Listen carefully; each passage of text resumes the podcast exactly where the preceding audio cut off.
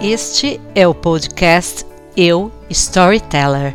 Eu sou Helenice Schiavon e aqui você vai ouvir conteúdos e dicas bem bacanas sobre storytelling.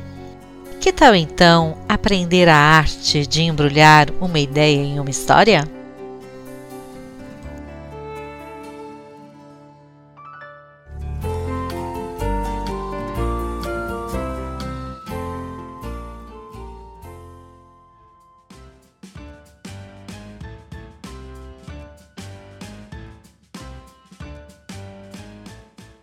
Olha, eu pensei em começar esse podcast falando da palavra maratona e depois da palavra competência. Nada mais justo, pois esse podcast é uma maratona pelas competências do Enem. Minha ideia era então amarrar o sentido das duas palavras, maratona e competência, e pedir para você ficar por aqui, pois basicamente, ao final da maratona de podcasts e competências, você seria o vencedor. É, mas eu achei isso meio chato e de pouco utilidade prática, porque afinal, se você chegou até aqui e está ouvindo esse podcast, deve ser por dois motivos. Primeiro, porque nunca entendeu direito e na prática como é essa coisa de avaliar uma redação por competência. Segundo, é claro, porque de alguma maneira o que você quer mesmo é conseguir para si os pontos correspondentes a essa competência lá no exame do Enem. Simples assim. Então, vamos deixar isso mais claro claro para você, já que é isso que você quer e precisa.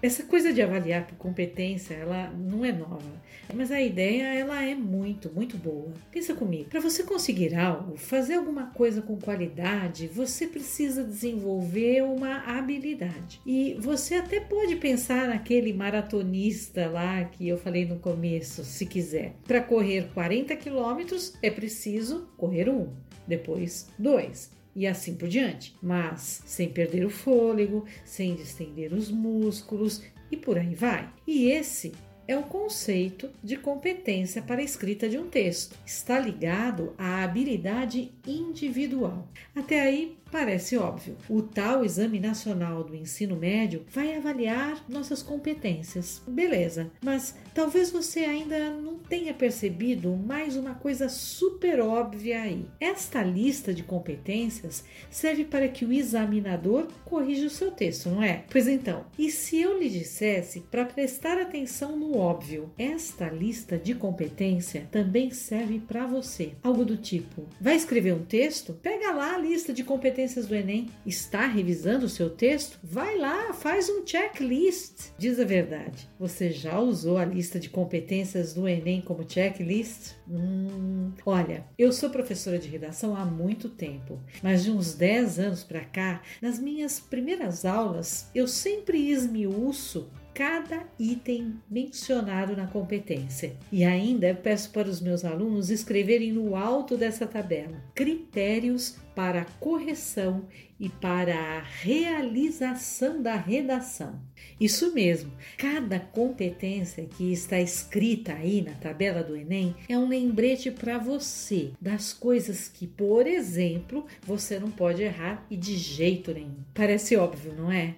Bem, nem tanto. Uma vida inteira a gente escreve para que os outros apontem erros em nossos textos. Permitimos que nos avaliem. Poucas são as pessoas que são as suas próprias revisoras, entende? Isso dá trabalho, requer aperfeiçoamento, sai da lógica. Claro, mas é isso que vai dar para você autonomia na escrita, personalidade. Resumindo, é por isso que você precisa conhecer as competências do Enem para ser autônomo, autêntico, livre. No próximo podcast, vamos olhar uma a uma essas competências e os itens que estão dentro dela, que são exigidos dentro dela. Afinal, nada pode escapar. Essa é a sua chance de saber exatamente o que esperam de você e, consequentemente, obter um bom resultado. Até já!